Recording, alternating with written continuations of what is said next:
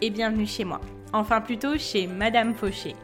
Aujourd'hui, on pose nos valises chez cette grande dame qui prend un peu trop de place dans nos vies. Moi, c'est Laura, votre hôte sur ce podcast. Chaque semaine, on aborde le sujet de l'argent pour le mettre au service de vos ambitions et reprendre le pouvoir sur votre vie.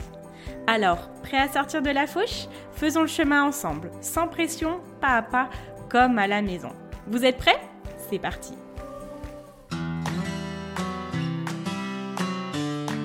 Bonjour à tous et bienvenue dans le dos de Madame Fauché. Un épisode un petit peu particulier puisque l'on va aller chercher des concepts qui expliquent le fonctionnement de l'argent, de l'économie, du patrimoine ou encore des investissements. Mon objectif, c'est de conjurer le sort de ces vieilles explications financières alambiquées et bien souvent malheureusement trop ennuyeuses pour pouvoir enfin et pour de bon les comprendre et les maîtriser. Alors les amis, je me charge de faire ma petite enquête pour pouvoir vous apporter toutes les infos les plus simples et les explications les plus pertinentes pour qu'ensemble on devienne tous des petits apprentis experts des finances. Ça a l'air pas mal comme ça, hein Et oui, chez Madame Fauché, on a de l'ambition, vous le savez. Alors j'espère que vous êtes prêts, je vous embarque avec moi et c'est parti pour le dos de Madame Fauché. Bonjour à tous, je suis ravie de vous retrouver dans un nouvel épisode. Aujourd'hui, comme vous avez pu l'entendre, enfin j'allais dire le voir, mais je pense que vous m'avez plus entendu que vu, c'est le concept du podcast. Euh, comme vous avez pu l'entendre, on est sur un nouveau concept, ou plutôt c'est un concept que j'ai décidé de formaliser avec un petit générique qui fait plaisir. Je me suis fait plaisir, j'espère qu'il vous a plu aussi. Aujourd'hui, euh, pour commencer ce, type d'épisode, je voulais vous parler du coup de l'histoire de l'argent et euh, une grande partie des informations que je vais vous donner aujourd'hui euh, sont tirées du livre L'argent comment ça marche. On en avait parlé avec plusieurs d'entre vous quand je l'ai partagé en story et on m'avait demandé est-ce qu'il faut que j'achète? Alors, je voilà, j'avais répondu que c'est pas forcément un livre où on vous donne des méthodes, des choses à faire, etc. On est plus sur un mélange entre un livre d'histoire et un livre d'économie. Moi, clairement, euh, en le lisant, je me suis retrouvée euh, en terminale à faire euh, des, de l'écho. Donc, du coup, c'était un petit peu challengeant parce que ça me rappelait des mauvais souvenirs et que j'avais l'impression d'être en cours. Clairement, mais c'est bien d'apprendre beaucoup de choses sur l'argent. Il y a des choses que j'avais déjà vues. Donc, si vous avez fait une filière, filiale économique, vous allez sûrement euh, entendre des choses qui vous parlent, bien évidemment. Et aujourd'hui, j'ai décidé de me focaliser dans cet épisode sur l'histoire de l'argent, vraiment l'évolution et qu'est-ce qui fait qu'on a ce modèle économique aujourd'hui. Pour moi, c'est important de connaître l'histoire de l'argent parce que ça fait partie de notre monde, c'est quelque chose auquel on est confronté chaque jour et il est donc impossible de l'ignorer. Euh, quand on utilise quelque chose déjà, il est important de savoir comment il fonctionne. Et justement, moi, ce que j'avais aimé dans euh, la filière, euh, filiale ou filière de tout à l'heure, je vous ai peut-être dit une bêtise, mais bon, bref, vous avez compris, quand j'étais en terminale éco, euh, j'ai beaucoup aimé le fait que ça m'aidait en fait à comprendre le, le système qui est en place aujourd'hui.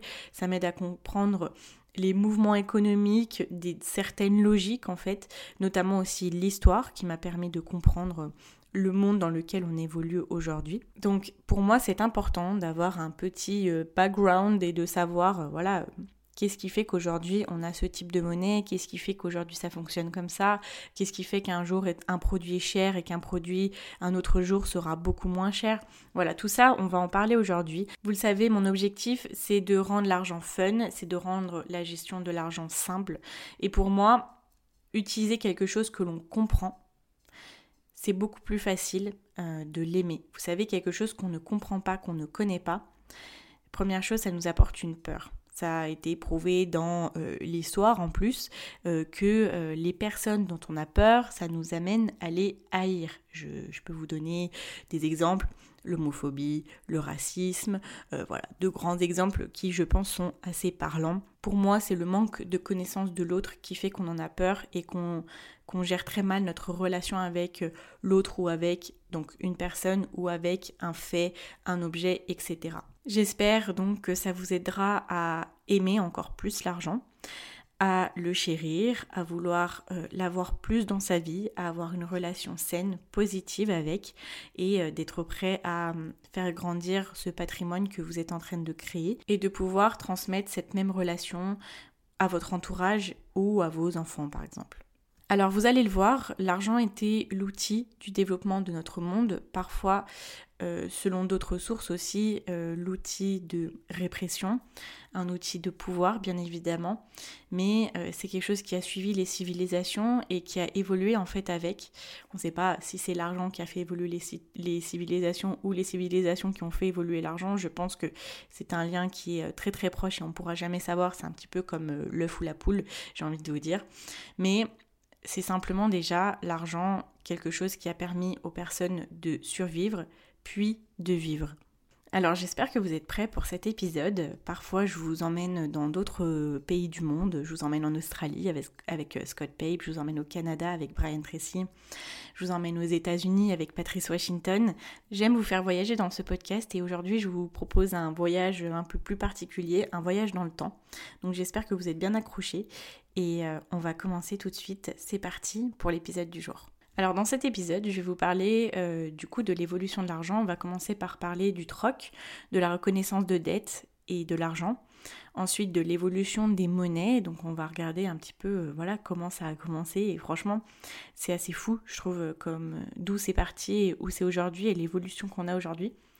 On va parler voilà qu'est-ce que c'est vraiment l'argent? Qu'est-ce que c'est? C'est quoi l'argent? Pourquoi est-ce qu'on peut dire qu'un petit objet rond c'est de l'argent? Qui permet de monnayer des objets, des biens, etc. Et puis on entrera dans une partie qui s'appellera la logique économique, donc c'est auto-nommé, c'est pas du tout un terme qui existe, je l'ai nommé pour euh, le podcast de Madame Fauché, mais ça sera un petit peu de comprendre comment fonctionne l'économie en France et dans le monde. Alors, sur l'évolution de l'argent, commençons. Je vous avais fait un post d'ailleurs euh, sur Instagram euh, il y a de ça quelques semaines euh, pour vous parler de l'évolution de l'argent, d'où on est parti et où on est arrivé. C'était un peu une petite synthèse, donc si vous voulez aller jeter un coup d'œil dessus, je vous invite à le faire sur mon, sur mon Instagram du coup qui est Madame Fauché comme le nom du podcast. Alors je tiens à préciser que le troc c'est une théorie et qu'il y a beaucoup aussi d'autres idées qui disent qu'il n'y avait pas forcément que du troc. Moi je vais vous parler justement de, de ça parce que c'est sur ça qu'on a le plus d'informations. Alors le troc c'est quoi? C'est l'échange de biens. C'est échanger une chose pour une autre chose.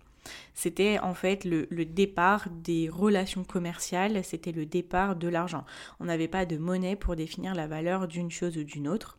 C'était par exemple, on allait euh, transmettre du blé contre une vache. Alors on présume que ces échanges commerciaux se passaient dans les années moins 5000 avant Jésus-Christ, donc euh, voilà, ça date quoi, ça date, ça date. donc à ce moment-là, voilà, on échangeait une chose contre une autre. Et donc comment ça fonctionnait? On essayait d'échanger des biens qu'on estimait à valeur égale. Chaque famille était un petit peu spécialisée dans son domaine. Comme en fait aujourd'hui, hein, quand on regarde bien, euh, c'est plus chaque personne euh, va être spécialisée dans son domaine, échanger euh, sa force de travail, ses services, etc. en échange de l'argent. Là, c'était on échangeait sa spécialisation contre la spécialisation de quelqu'un d'autre. Donc voilà, c'était des biens que d'autres personnes n'avaient pas et que du coup on recherchait.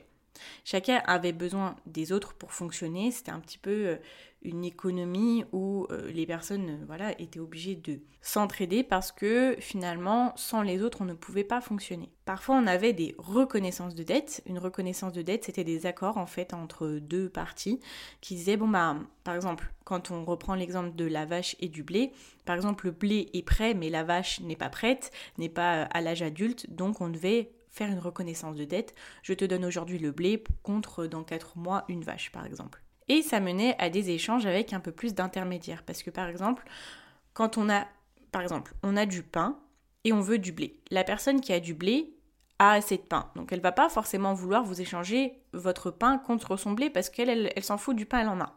Donc comment faire? Et vous, vous savez que la seule personne qui a du blé, c'est lui. En fait, les personnes devait garder un stock de choses qu'il pensait que tout le monde voudrait.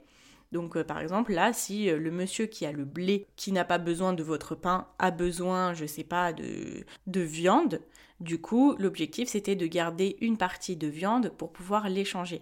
Des choses qui peut-être forcément vous intéressaient pas, mais qui du coup allaient intéresser la personne qui avait euh, le bien que vous vous convoitiez.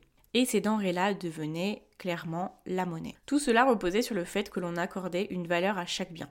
Ça pouvait changer, mais les échanges étaient régis en fait par ça. C'était des échanges assez immédiats.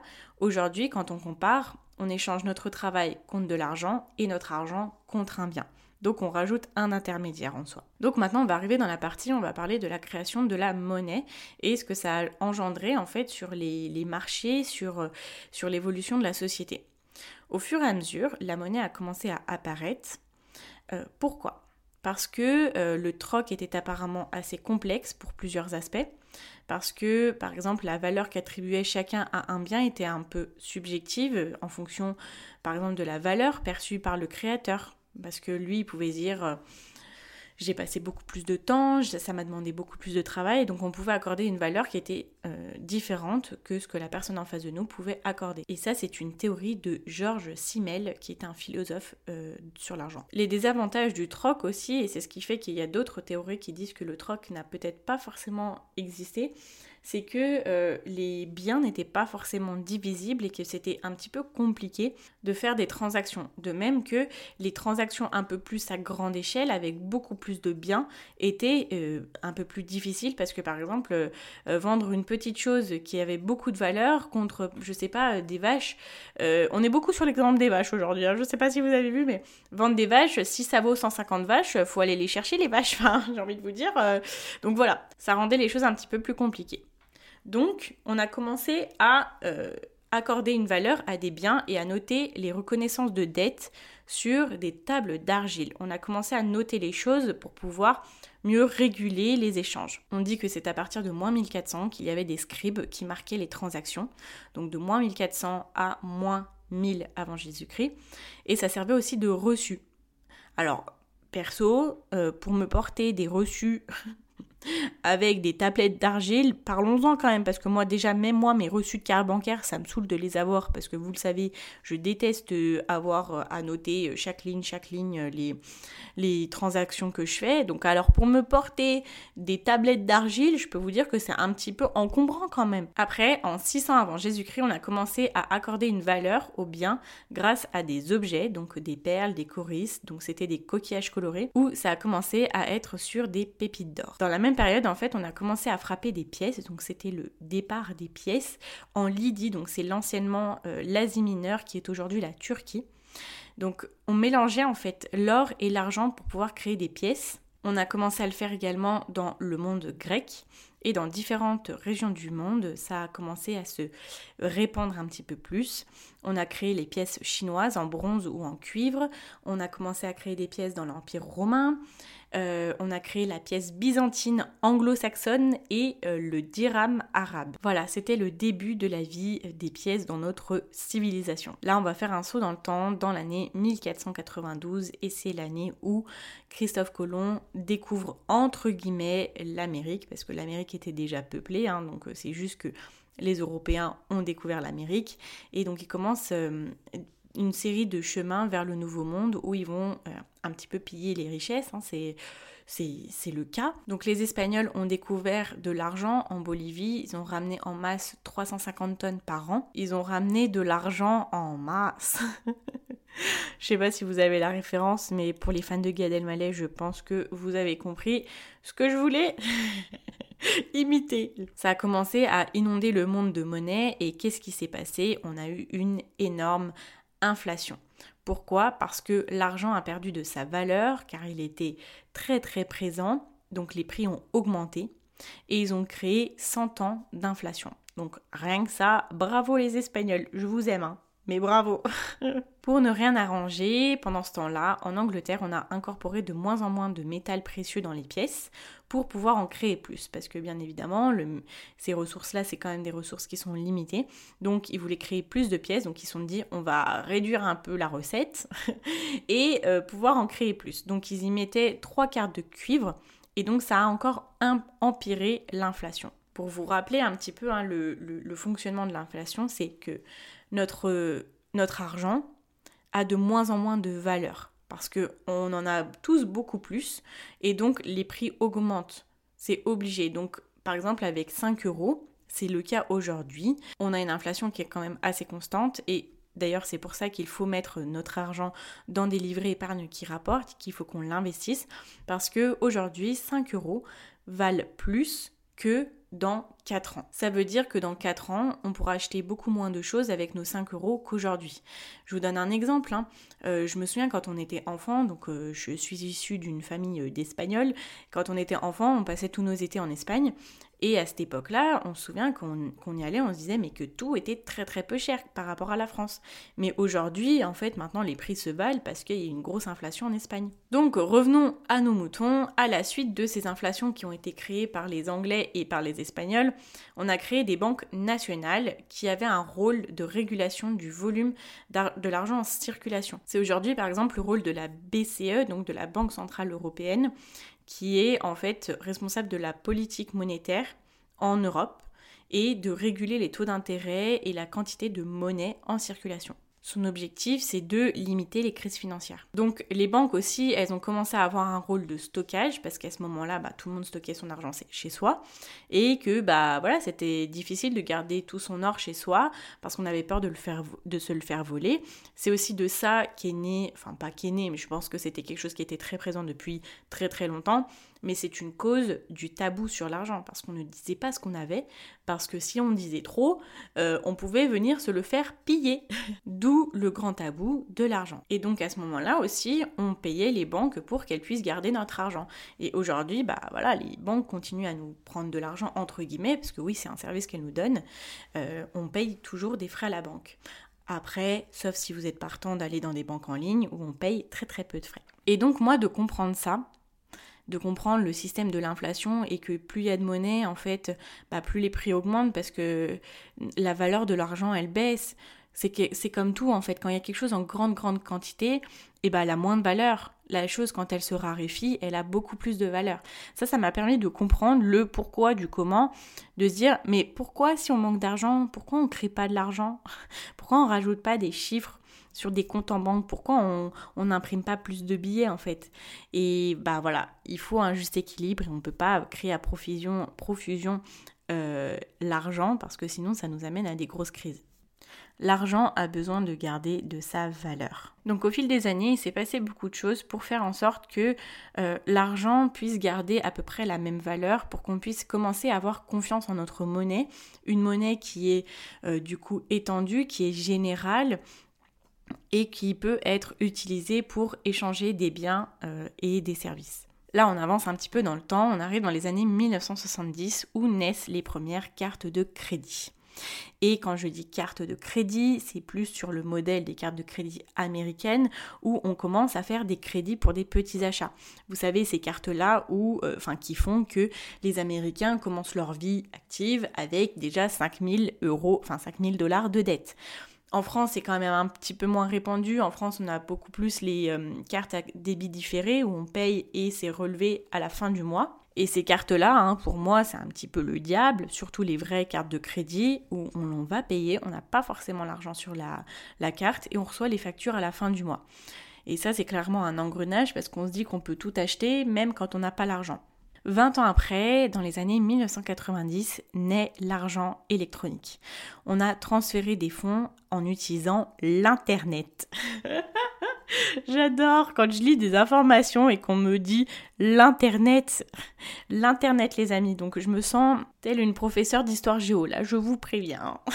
Donc après le boom de l'Internet, en 1999, l'Union européenne décide de mettre en circulation des pièces qui vont être communes à toute l'Union européenne et donc vous le savez très bien, c'est l'euro. Et en 2002, trois années plus tard, on va avoir les premières pièces en circulation. Et attention, tout va très vite maintenant. En 2008 naît le Bitcoin, donc les monnaies électroniques. Et en fait, c'est assez drôle en regardant l'évolution de l'argent.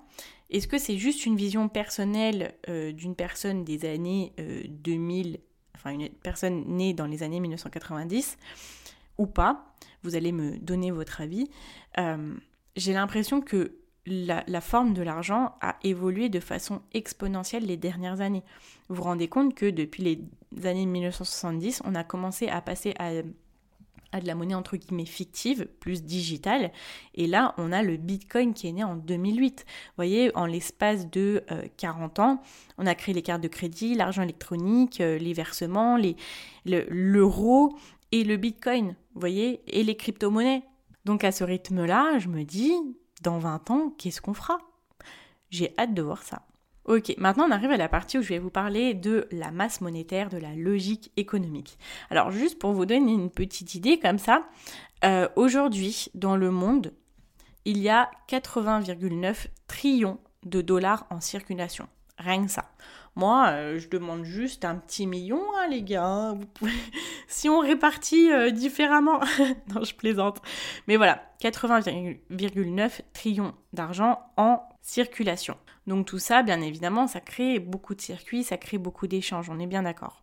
Alors pour bien comprendre, au fil des années, on a essayé de définir l'argent et de faire en sorte que euh, ce qui était créé pouvait être euh, rentré en fait dans cette définition et que ça rentrait dans tous ces critères-là. S'il ne rentre pas dans ces critères-là, c'est qu'il euh, y, y, a un problème dans le système, vous voyez?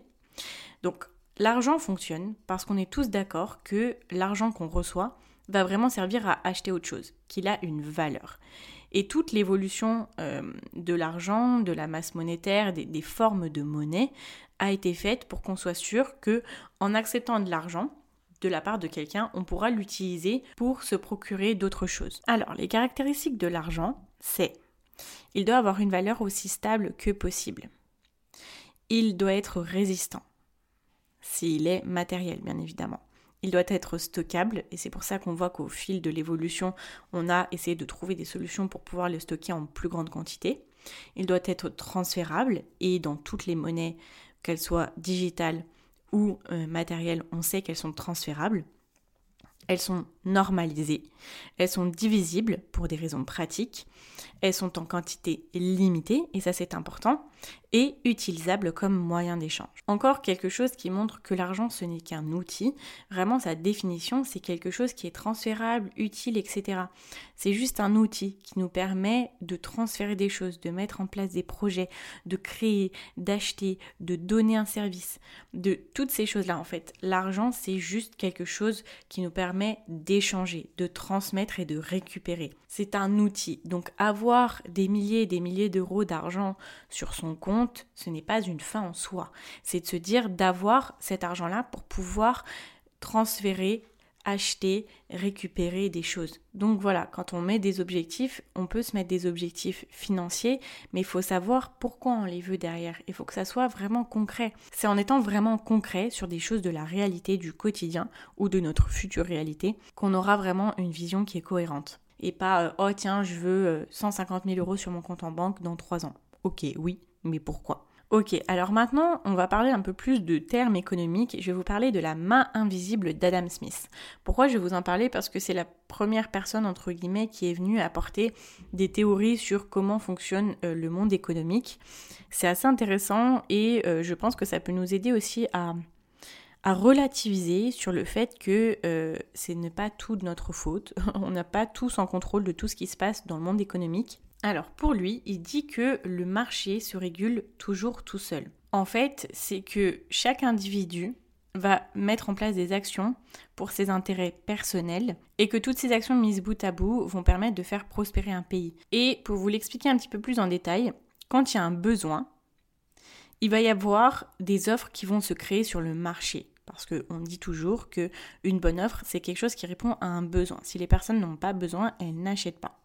Et d'une façon logique, les personnes qui vendent ce produit ou ce service-là vont augmenter la production quand il y a le besoin, et donc ça va permettre de faire grandir les richesses d'un pays. Et à cela s'ajoute la concurrence. Quand il y a un besoin, d'autres vendeurs vont arriver sur le marché. Ça permettra d'éviter de faire en sorte que les prix augmentent trop. S'il n'y a qu'une seule entreprise qui va fournir un service ou un, produit, il est en situation de monopole. Et c'est pas du tout bon pour euh, l'économie parce que cette entreprise-là va pouvoir monter les prix et ça va déséquilibrer le marché. Et dans tous les cas, une situation de monopole, déjà c'est rare et en plus ça peut durer très très peu longtemps parce que c'est obligé. Quand il y a un besoin, il y a les vendeurs qui arrivent sur le marché. On voit les opportunités, il y a des personnes qui mettent des choses en place pour pouvoir euh, donner d'autres offres. Et si on a euh, plusieurs compétiteurs, donc euh, des entreprises qui proposent le même produit ou le même service, c'est bénéfique pour l'économie parce que du coup, ils vont devoir baisser leur prix. La concurrence, si c'est une concurrence qui est quand même loyale et qui est saine, elle permet de réguler les prix. Et après, par contre, on arrive à l'autre extrême. Attention, s'il y a un concurrent qui arrive sur le marché et qui pète les prix, mais vraiment, qui casse les prix, en fait, il va casser le marché. Donc c'est tant mieux pour lui, mais du coup, toutes les autres entreprises, elles vont en pâtir. Et on va baisser la valeur de ce produit ou de ce service. Et donc pourquoi on dit que c'est la main invisible et que tout va se réguler? C'est que si les prix sont trop élevés, les acheteurs ne vont plus acheter ces biens. Et donc les vendeurs vont être obligés de baisser les prix pour retrouver des clients. Et c'est ça la main invisible, c'est que tout se régule. Alors, pourquoi je vous parle de cette théorie-là? Parce qu'on peut nous dire, euh, oui, c'est beaucoup plus compliqué que ça, il y a beaucoup d'autres facteurs, blablabla, on ne peut pas tout comprendre comme ça. Euh, c'est plus complexe. Moi, je pense que ça peut être bien euh, d'avoir une vision générale et surtout une vision sur la variation du prix, la variation de l'acheteur, du besoin et de la demande. En fait, c'est juste une logique à comprendre, à se dire plus mon produit est cher, moins j'aurai d'acheteurs. C'est pas forcément négatif, hein, ça dépend de notre cible.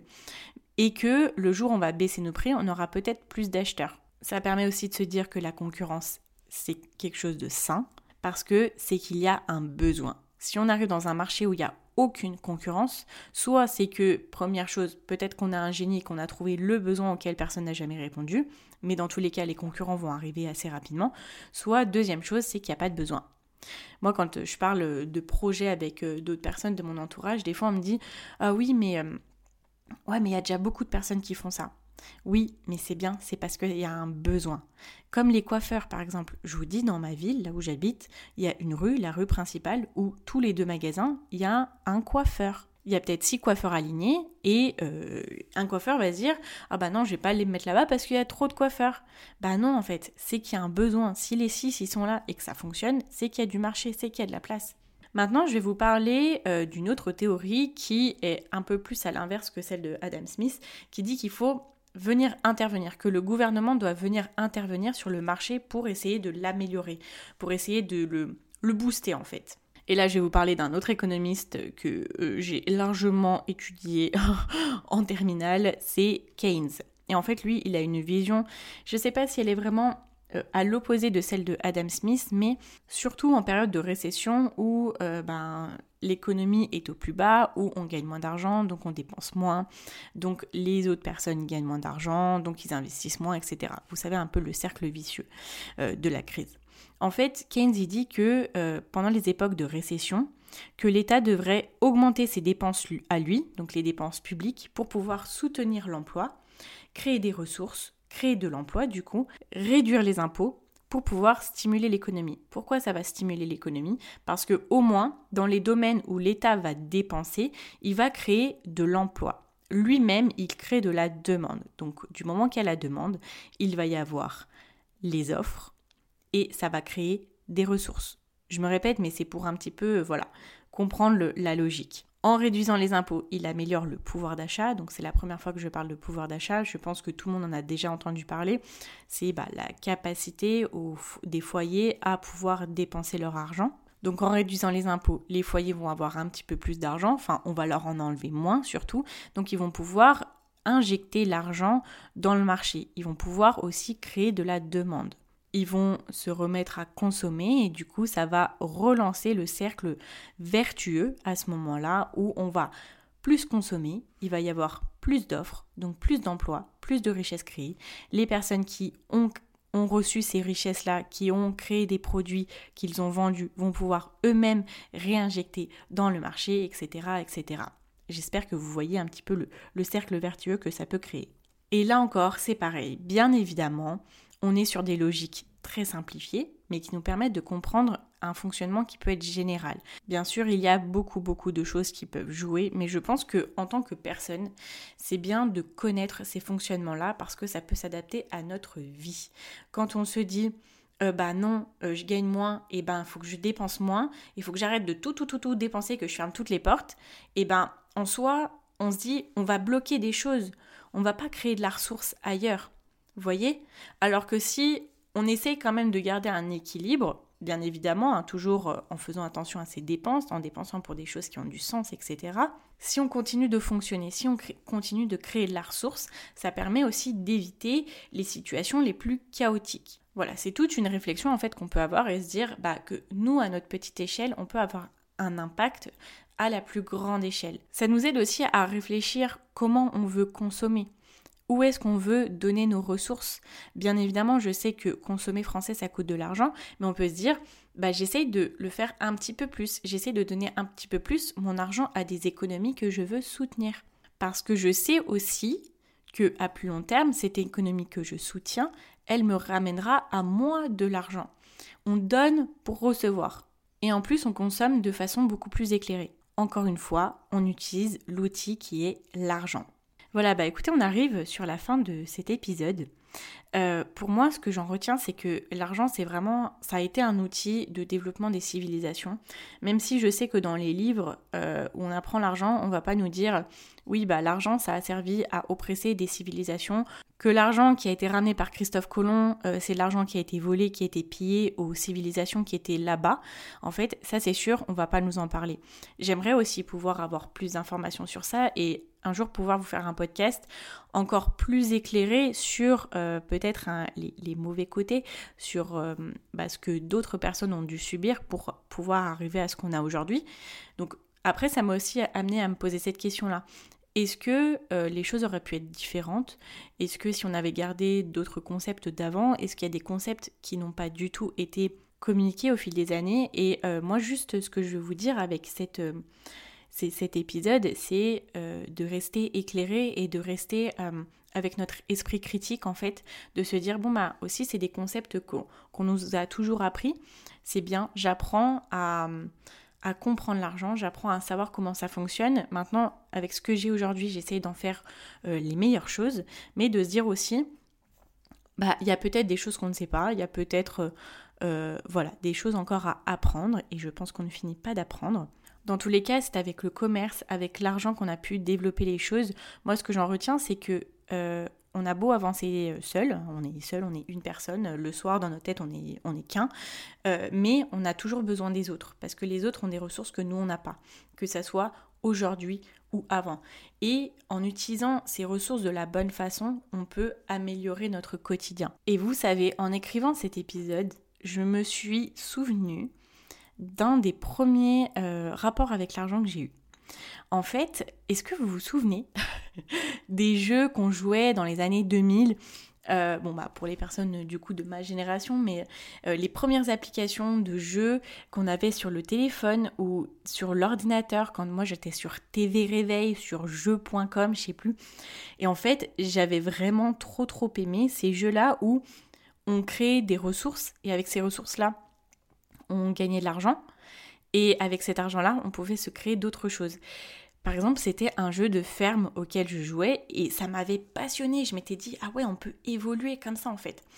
Euh, je créais une. Je, plantais du blé et avec ce blé, je le ramassais et, euh, et je pouvais le vendre récupérer l'argent et grâce à ça eh ben je pouvais m'acheter une, machine qui pouvait traiter le blé et avec le blé que je récoltais, maintenant, je pouvais traiter le blé et en faire du pain, par exemple. Et avec ça, j'avais créé plus de ressources et je me créais plus de revenus.